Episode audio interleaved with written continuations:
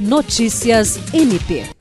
Nesta segunda-feira, 21, a Procuradora-Geral Adjunta para Assuntos Administrativos e Institucionais do Ministério Público do Estado do Acre, Rita de Cássia Nogueira, participou da aula inaugural do curso de formação de alunos soldados do Corpo de Bombeiros Militar do Acre, realizada no auditório da Uninorte, em Rio Branco.